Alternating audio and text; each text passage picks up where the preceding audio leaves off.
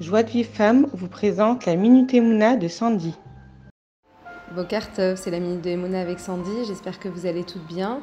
Alors aujourd'hui je voudrais voir avec vous comment euh, l'entrée euh, est interdite à l'incroyance.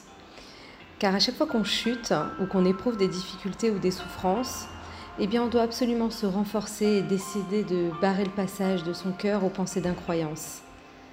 C'est-à-dire de penser que ce qui nous arrive est néfaste au contraire, on doit absolument remercier Akadosh Baruch de tout cœur et croire avec une foi parfaite que si Hachem décide telle ou telle chose pour moi, eh bien c'est évident que c'est pour mon bien absolu.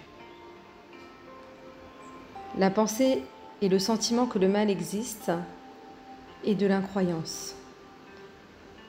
Car on doit croire que tout provient d'Hachem et que tout ce qu'il fait n'est dirigé que vers le bien. Et si on ne croit pas que même le mal eh sert le bien, eh bien nous sommes des incroyants. Dire qu'une chose est néfaste, eh bien revient à dire qu'Hachem fait le mal. Dieu nous en préserve. Et il existe trois catégories d'incroyance. La première consiste à nier complètement Hachem et à ne pas croire du tout au Créateur. La deuxième consiste à croire au Créateur, mais à renier la providence divine particulière et à penser que tout est accidentel et naturel.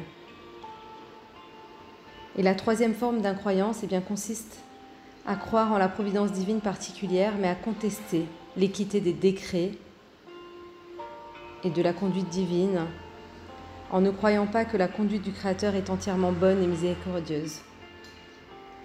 Alors voilà pourquoi on doit absolument persévérer dans le remerciement. On doit prier et demander à Kadosh Baoru de nous aider à pouvoir continuer à le remercier, même si on pense que ce qui nous fait est mal. Voilà le petit message de ce matin. Je vous embrasse. Je vous souhaite de passer une excellente journée.